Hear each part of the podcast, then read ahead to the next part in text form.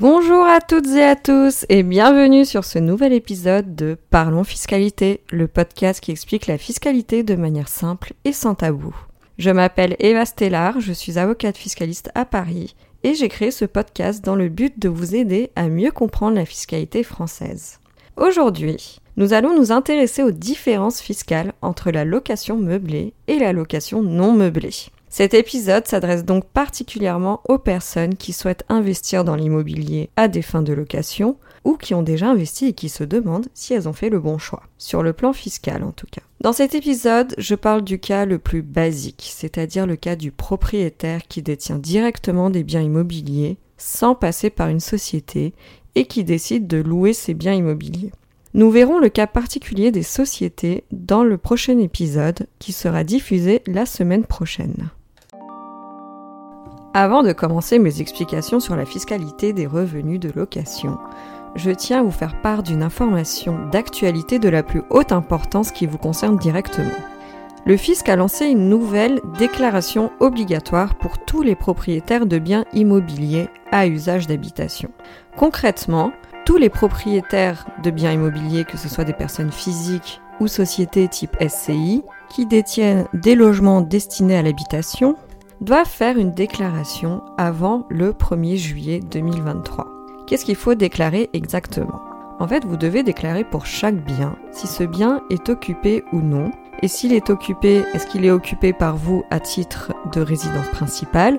Est-ce qu'il s'agit d'une location ou est-ce qu'il s'agit d'une occupation à titre gratuit? Donc par exemple, si euh, un de vos enfants occupe le bien à titre gratuit parce qu'il fait ses études dans une autre ville et donc vous devez déclarer ça pour chaque bien immobilier que vous détenez et bien entendu vous devez préciser l'identité de chaque locataire.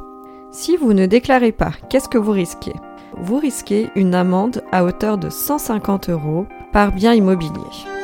Donc pour faire cette déclaration, vous devez aller sur le site impôt au pluriel.gouv.fr sur votre espace personnel ou professionnel selon votre situation. Donc vous allez sur votre espace et vous allez dans la rubrique Je gère mes biens immobiliers. Et dans cette rubrique, vous allez trouver cette nouvelle déclaration qu'il faut faire, je le rappelle, avant le 1er juillet 2023. Après ce petit aparté sur l'actualité, revenons à nos moutons. Quelles sont les différences fiscales entre la location non meublée et la location meublée? Sachez que pour la location non meublée, on appelle ça aussi la location nue ou la location vide. La principale différence fiscale entre ces deux types de location se situe au niveau de l'imposition des revenus que vous percevez de votre activité de location.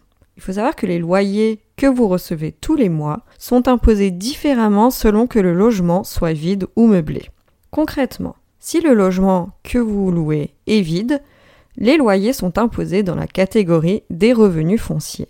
Si le logement que vous louez est meublé, les loyers sont imposés dans la catégorie des bénéfices industriels et commerciaux, qu'on appelle plus couramment sous son acronyme BIC. Alors maintenant, vous vous demandez probablement concrètement qu'est-ce que ça change tout ça? Eh bien, pour comprendre pourquoi c'est important de déterminer la catégorie de revenus lorsqu'on s'intéresse à l'imposition d'un revenu, il faut revenir d'abord aux bases du droit fiscal.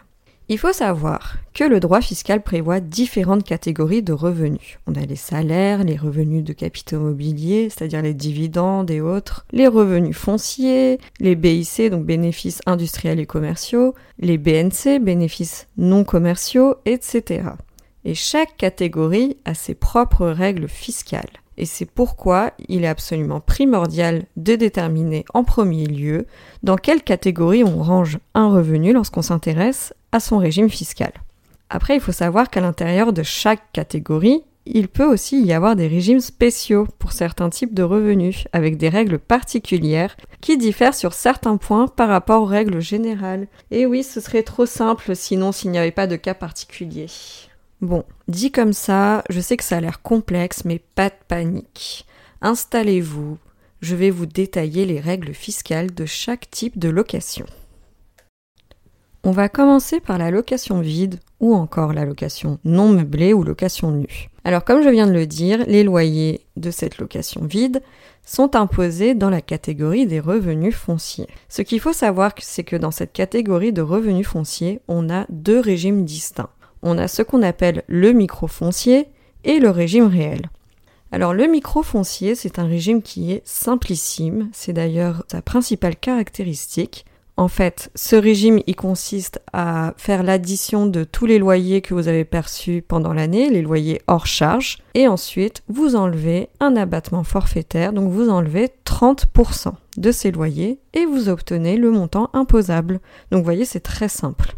La déclaration est simplifiée par rapport au régime réel puisque vous n'avez qu'une case à remplir, c'est-à-dire le montant des loyers donc hors charge de l'année. Et ensuite, le fisc fera le calcul. Et il n'est pas obligatoire de tenir une comptabilité, il n'est pas obligatoire de calculer le montant exact des dépenses que vous faites pour ce logement, puisque l'abattement est de 30%, il est fixe et il ne changera pas quelles que soient vos dépenses. Alors d'un côté, bien sûr, ce régime il est très avantageux si vos dépenses réelles qui sont liées aux biens immobiliers représentent moins de 30% du montant des loyers. Il est avantageux par sa simplicité, donc vous n'avez pas besoin de vous casser la tête à faire des déclarations complexes. Par contre, son inconvénient principal est que si vos charges réelles représentent plus de 30% du montant des loyers, eh bien vous êtes perdant. Et aussi, avec ce régime microfoncier, il est impossible de faire des déficits puisqu'on enlève 30% des loyers. Alors, ce régime microfoncier, il s'applique de plein droit, donc automatiquement, si vos loyers annuels hors charge ne dépassent pas 15 000 euros dans l'année. Par contre, si les loyers que vous percevez dépassent 15 000 euros dans l'année, vous ne pouvez pas bénéficier de ce régime microfoncier. Il faut garder à l'esprit que ce régime n'est pas obligatoire. Donc si jamais vos loyers annuels restent inférieurs à 15 000 euros, mais que ce régime n'est pas avantageux dans votre cas, vous pouvez opter pour le régime réel. Alors le régime réel foncier, qu'est-ce que c'est? C'est un régime qui permet de calculer votre résultat imposable de manière différente. C'est-à-dire que vous allez prendre tous les loyers hors charge que vous gagnez dans l'année et vous allez enlever toutes les charges déductibles, c'est-à-dire les dépenses que vous avez personnellement engagées, et ça c'est important, les dépenses doivent être engagées par le bailleur pour votre bien immobilier. Il s'agit par exemple des dépenses de réparation ou d'entretien, des dépenses d'amélioration, les provisions pour charges de copropriété, les frais de gestion si jamais vous en avez, si vous passez par une agence euh, pour gérer votre location, les primes d'assurance, la taxe foncière, les intérêts des emprunts bancaires, etc. Cette liste n'est pas exhaustive. Par contre, vous ne pouvez pas déduire les amortissements. Alors l'amortissement, qu'est-ce que c'est? C'est un terme comptable. Un amortissement, ça consiste à prendre en considération la dépréciation de valeur de votre bien. C'est-à-dire concrètement qu'on va considérer que chaque année votre bien perd de la valeur. Et ça va se traduire comptablement par un amortissement. Je vais revenir sur cette notion d'amortissement un peu plus tard lorsqu'on va parler de la location meublée, puisque de toute façon, pour la location vide, il n'est pas possible de déduire les amortissements. Donc ça sert à rien de m'étendre là-dessus maintenant. Ce qu'il faut retenir pour le régime réel foncier, c'est que vous pouvez déduire un certain nombre de dépenses que vous payez personnellement pour votre bien immobilier que vous louez. Une fois que vous avez déduit toutes ces dépenses, vous arrivez à un résultat. Soit ce résultat est positif, et dans ce cas, il va être soumis à l'impôt sur le revenu, mais aussi aux prélèvements sociaux à hauteur de 17,2%, donc qui s'ajoute à l'impôt sur le revenu, qui lui dépend de votre taux d'imposition personnel, soit votre résultat est négatif. Et dans ce cas, on parle de déficit foncier. Et ce déficit foncier, vous pouvez l'utiliser pour faire baisser votre impôt sur vos revenus.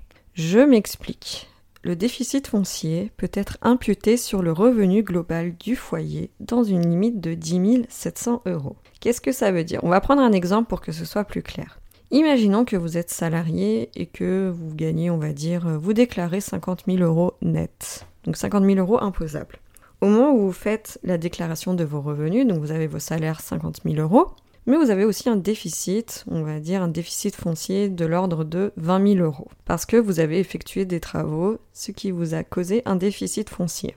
Donc, vous pouvez utiliser une partie de ce déficit, 10 700 euros, et l'imputer sur votre revenu global, c'est-à-dire sur vos salaires en l'occurrence, donc sur les 50 000 euros. Donc vous faites 50 000 moins 10 700 et vous serez imposé sur le reste. Par contre, en ce qui concerne l'excédent, c'est-à-dire la partie au-dessus de 10 700 euros, puisque vous aviez un déficit de 20 000 euros. Là, il reste encore, selon mes calculs, 9 300 euros de déficit. Cet excédent, il est reportable pendant 10 ans. Par contre, subtilité, les années prochaines, les années suivantes, cet excédent de 9 300 euros ne pourra pas être imputé sur votre revenu global, donc sur vos salaires par exemple. Il ne pourra être imputé que sur vos revenus fonciers. On va reprendre notre exemple pour mieux comprendre. Donc l'année suivante, vous êtes toujours salarié, vous gagnez toujours 50 000 euros net, et à côté, vous avez fait un résultat foncier positif, mais seulement à hauteur de 1000 euros.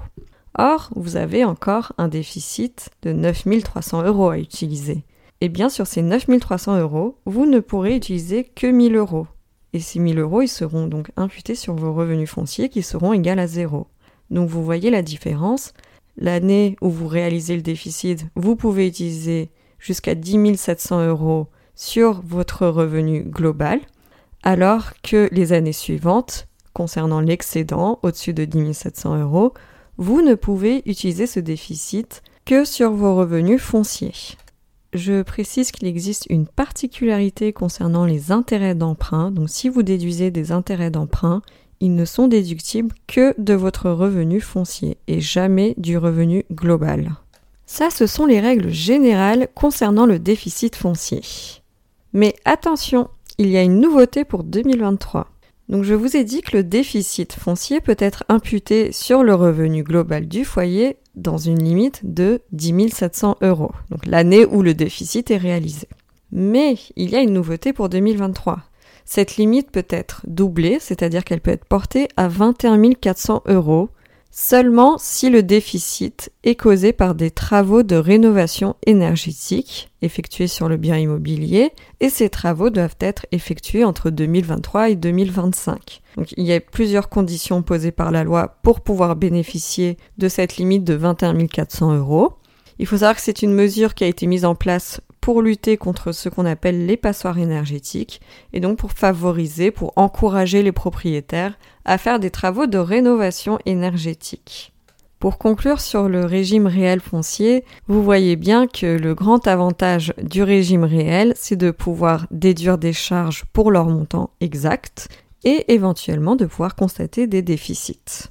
Par contre, il y a aussi des inconvénients à ce régime réel. C'est un régime qui est plus complexe que le régime microfoncier. Donc lorsqu'on est au régime réel, il est fortement recommandé, même si ce n'est pas obligatoire, mais je vous le recommande quand même, de tenir une comptabilité. Après, si vous ne voulez pas tenir une vraie comptabilité euh, comme les entreprises, je vous conseille au moins de faire un tableau Excel pour euh, suivre les dépenses que vous engagez donc pour votre bien immobilier que vous louez. Donc vous faites par exemple trois colonnes, hein, euh, la date euh, des dépenses, le montant des dépenses, et dans la troisième colonne, vous mettez où se trouve euh, la facture, parce qu'il faut garder toutes les factures au cas où vous avez un contrôle fiscal. Ensuite, l'inconvénient, c'est qu'il faut s'y connaître un peu pour savoir quelles charges peuvent être déduites et quelles dépenses ne peuvent pas être déduites du résultat imposable. Après, pour ça, vous pouvez soit vous renseigner par vous-même, ça va vous prendre du temps, soit vous faire accompagner par un expert. Donc soit un avocat fiscaliste euh, à tout hasard, ou sinon un expert comptable sera tout à fait compétent pour vous accompagner sur ce sujet. Donc, toutes ces règles que je viens de vous expliquer concernent uniquement la location vide, non meublée. Maintenant, on va passer à la location meublée. Vous allez voir qu'il y a des petits changements par rapport à tout ce que je viens de dire, puisque c'est un autre régime. Alors, comme je l'ai dit tout au début de l'épisode, si vous avez bien suivi, les loyers que vous percevez d'une location meublée sont imposés dans la catégorie des bénéfices industriels et commerciaux, BIC. Maintenant qu'on a dit ça, attention, ça va se compliquer un petit peu. En fait, pour la location meublée, on a deux régimes distincts. On a d'un côté ce qu'on appelle le loueur en meublé non professionnel, le LMNP. De l'autre côté, on a le loueur en meublé professionnel. Pour savoir si vous êtes non professionnel ou professionnel, parce que ce ne sont pas du tout les mêmes régimes, eh bien la loi pose deux critères que vous devez remplir, donc chacun des critères, pour pouvoir être considéré comme professionnel. Vous devez remplir les deux critères suivants. Le premier critère est que le montant total des loyers charges comprises, attention, hein, charges comprises, que vous percevez dans l'année doit être supérieur à 23 000 euros. Le second critère qui doit être rempli, c'est que le montant des loyers que vous percevez doit être supérieur à l'ensemble des revenus de votre foyer fiscal soumis à l'impôt sur le revenu dans les catégories suivantes. Traitements et salaires, bénéfices industriels et commerciaux autres que la location meublée, bénéfices non commerciaux et bénéfices agricoles. Donc si le montant total des loyers, charges comprises, dépasse 23 000 euros et en gros dépasse l'ensemble des revenus du foyer fiscal, des revenus professionnels en fait du foyer fiscal, eh bien vous êtes considéré comme loueur en meublé professionnel. Et là, si vous remplissez ces deux critères, vous n'avez pas d'option à choisir, vous n'avez pas le choix, vous êtes obligatoirement dans le régime du loueur en meublé professionnel. A contrario, dans le cas contraire, si vous ne remplissez pas l'un des critères ou aucun des critères, vous êtes forcément considéré comme loueur en meublé non professionnel.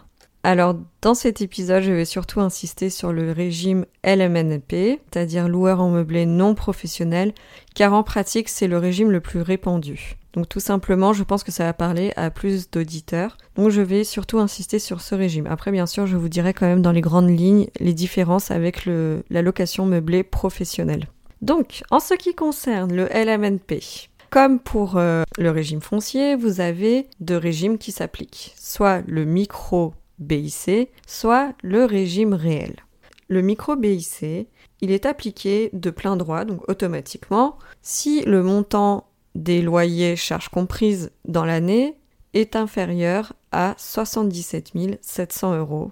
Et dans ce cas, si le régime micro BIC s'applique, eh bien, pour calculer le montant qui va être imposé à l'impôt sur le revenu, on va prendre l'ensemble de vos recettes, c'est-à-dire les loyers charges comprises, et on va enlever 50%. Donc, vous vous rappelez, pour le régime foncier, on enlevait 30%, Ici, c'est 50. Par contre, pour le régime foncier, on prend les loyers hors charge, alors que ici, pour le LMNP, on prend en compte les loyers charges comprises et on enlève 50%.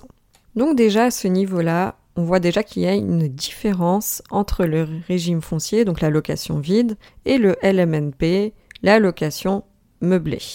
Tout comme le micro foncier, le micro BIC est un régime très simple d'utilisation puisqu'il ne demande aucun calcul en soi. Hein. Vous déclarez simplement lors de la déclaration de revenus le montant total de vos recettes et ensuite le fisc se chargera d'enlever 50%. Donc c'est un régime très très simple d'utilisation et qui est avantageux si jamais vos charges réelles représentent moins de 50% du montant des loyers. Par contre, les inconvénients sont les mêmes que pour le régime microfoncier. Il est impossible de déduire les dépenses que vous effectuez pour, ce bien immobilier à hauteur de leur montant réel. Et donc, il est impossible de constater des déficits. Si le montant des loyers que vous percevez n'excède pas 77 700 euros, ce régime s'applique de plein droit. Mais vous pouvez opter pour le régime réel. Et si le montant des loyers que vous percevez excède 77 700 euros, là, vous n'avez pas le choix, vous êtes obligatoirement au régime réel. Si vous êtes au régime réel, donc c'est comme pour le réel foncier, vous pouvez déduire des frais et charges du résultat imposable.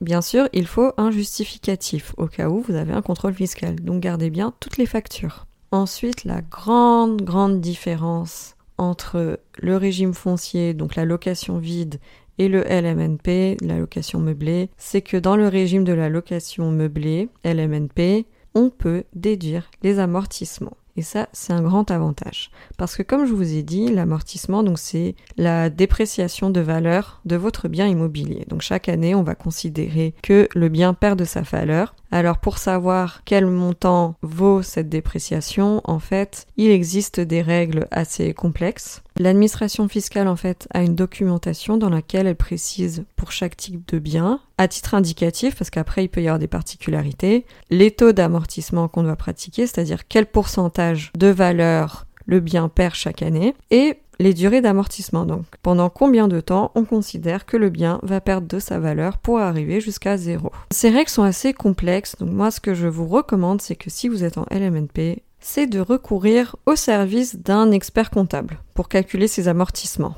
Et donc cet amortissement va être déduit du résultat fiscal. C'est très avantageux pour le loueur en meublé non professionnel de pouvoir déduire cet amortissement. Après, il y a une limite quand même. Vous pouvez pas déduire à l'infini, c'est-à-dire que l'amortissement ne peut pas aboutir à un déficit à lui seul. Et il ne peut pas aggraver un déficit déjà existant. Ça veut dire concrètement que ce n'est pas grâce aux amortissements seuls que vous pouvez avoir un déficit. Par contre, si vous avez des charges, vous avez des dépenses plus des amortissements, là vous pouvez avoir un déficit. En parlant de déficit, les règles sont différentes par rapport aux revenus fonciers. Dans le cas du LMNP, si vous avez un déficit, eh bien vous ne pouvez pas l'imputer sur le revenu global de votre foyer fiscal. Ce déficit, vous pouvez le reporter pendant 10 ans et vous ne pourrez l'imputer que sur les revenus de votre location meublée. Concernant les déficits, le LMNP est un peu moins avantageux que le régime foncier. Et si vous avez un résultat positif malgré les amortissements et les dépenses que vous avez engagées pour ce bien immobilier, si malgré tout ça vous avez quand même un résultat positif, ce résultat sera imposé à l'impôt sur le revenu selon votre taux d'imposition et à cela va s'ajouter les prélèvements sociaux à hauteur de 17,2%, donc comme pour les revenus fonciers.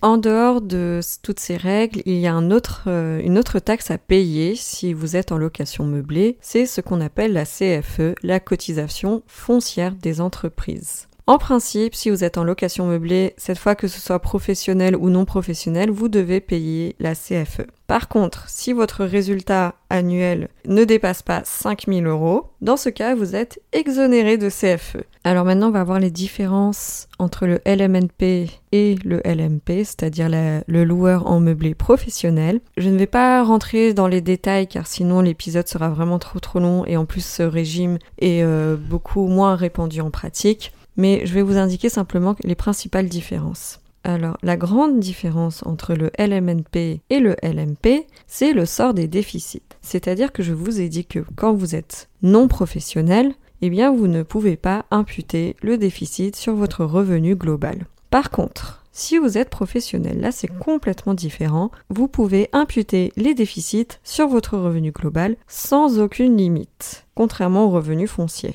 il y a un grand avantage pour le LMP concernant les déficits, puisque vous pouvez les imputer sur votre revenu global sans limitation.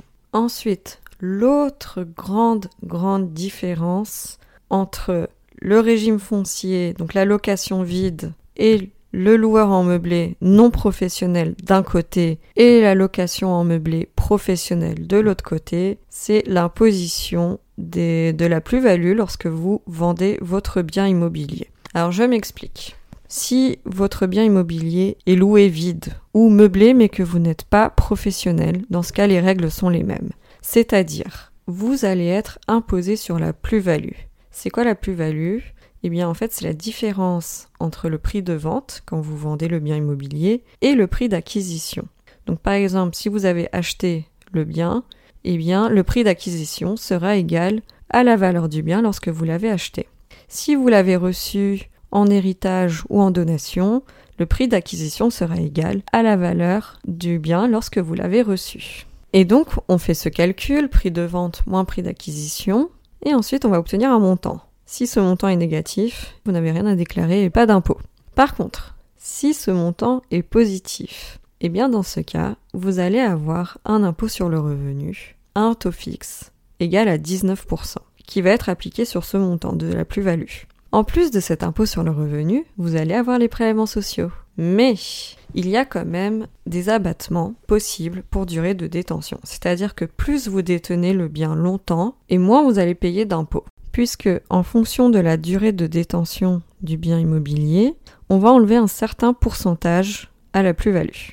Alors il faut savoir qu'une fois qu'on a appliqué ces abattements pour durée de détention, si la plus-value est supérieure à 50 000 euros, eh bien dans ce cas, vous allez avoir une taxe supplémentaire à payer. C'est ce qu'on appelle la taxe sur les plus-values immobilières élevées. Et donc cette taxe dépend en fait du montant de la plus-value et elle est progressive. C'est-à-dire que plus le montant est élevé, plus le taux de la taxe sur les plus-values immobilières est élevé. Donc ça, ce sont les règles d'imposition si vous vendez votre bien vous avez donné en location et que ce bien est loué soit vide, soit meublé mais non professionnel. Si vous vendez votre bien immobilier alors que vous êtes loueur en meublé professionnel, les règles d'imposition sont totalement différentes, mais rien à voir. Et elles sont beaucoup plus complexes aussi.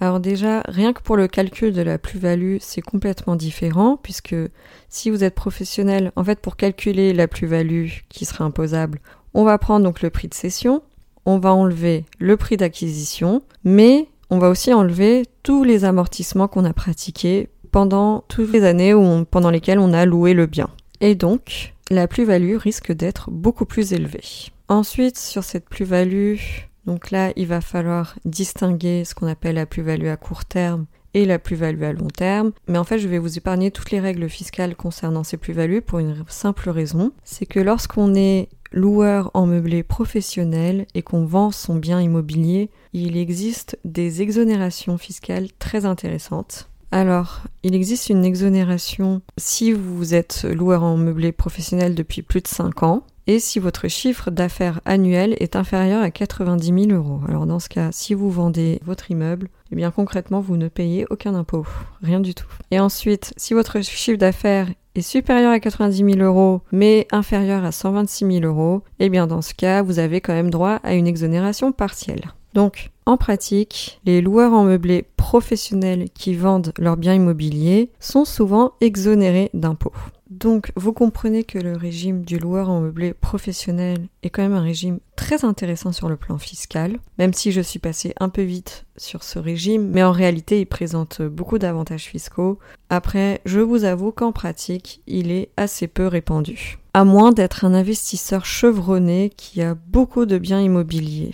Pour conclure cet épisode, je dirais qu'il n'y a pas de régime meilleur que l'autre. Location meublée, location vide, professionnelle, non professionnelle, réelle ou micro. Je dirais qu'en fait tout dépend de votre situation. Je ne peux pas donner de conseils général puisque tout dépend du fait de si vous avez beaucoup de charges, si vous avez des amortissements à déduire ou non, si ça fait un moment que vous détenez le bien immobilier ou non, et plein de petites choses comme ça qui font qu'il faut vraiment un conseil personnalisé si vous hésitez entre la location meublée ou la location nue, ou si vous hésitez entre le réel ou le micro.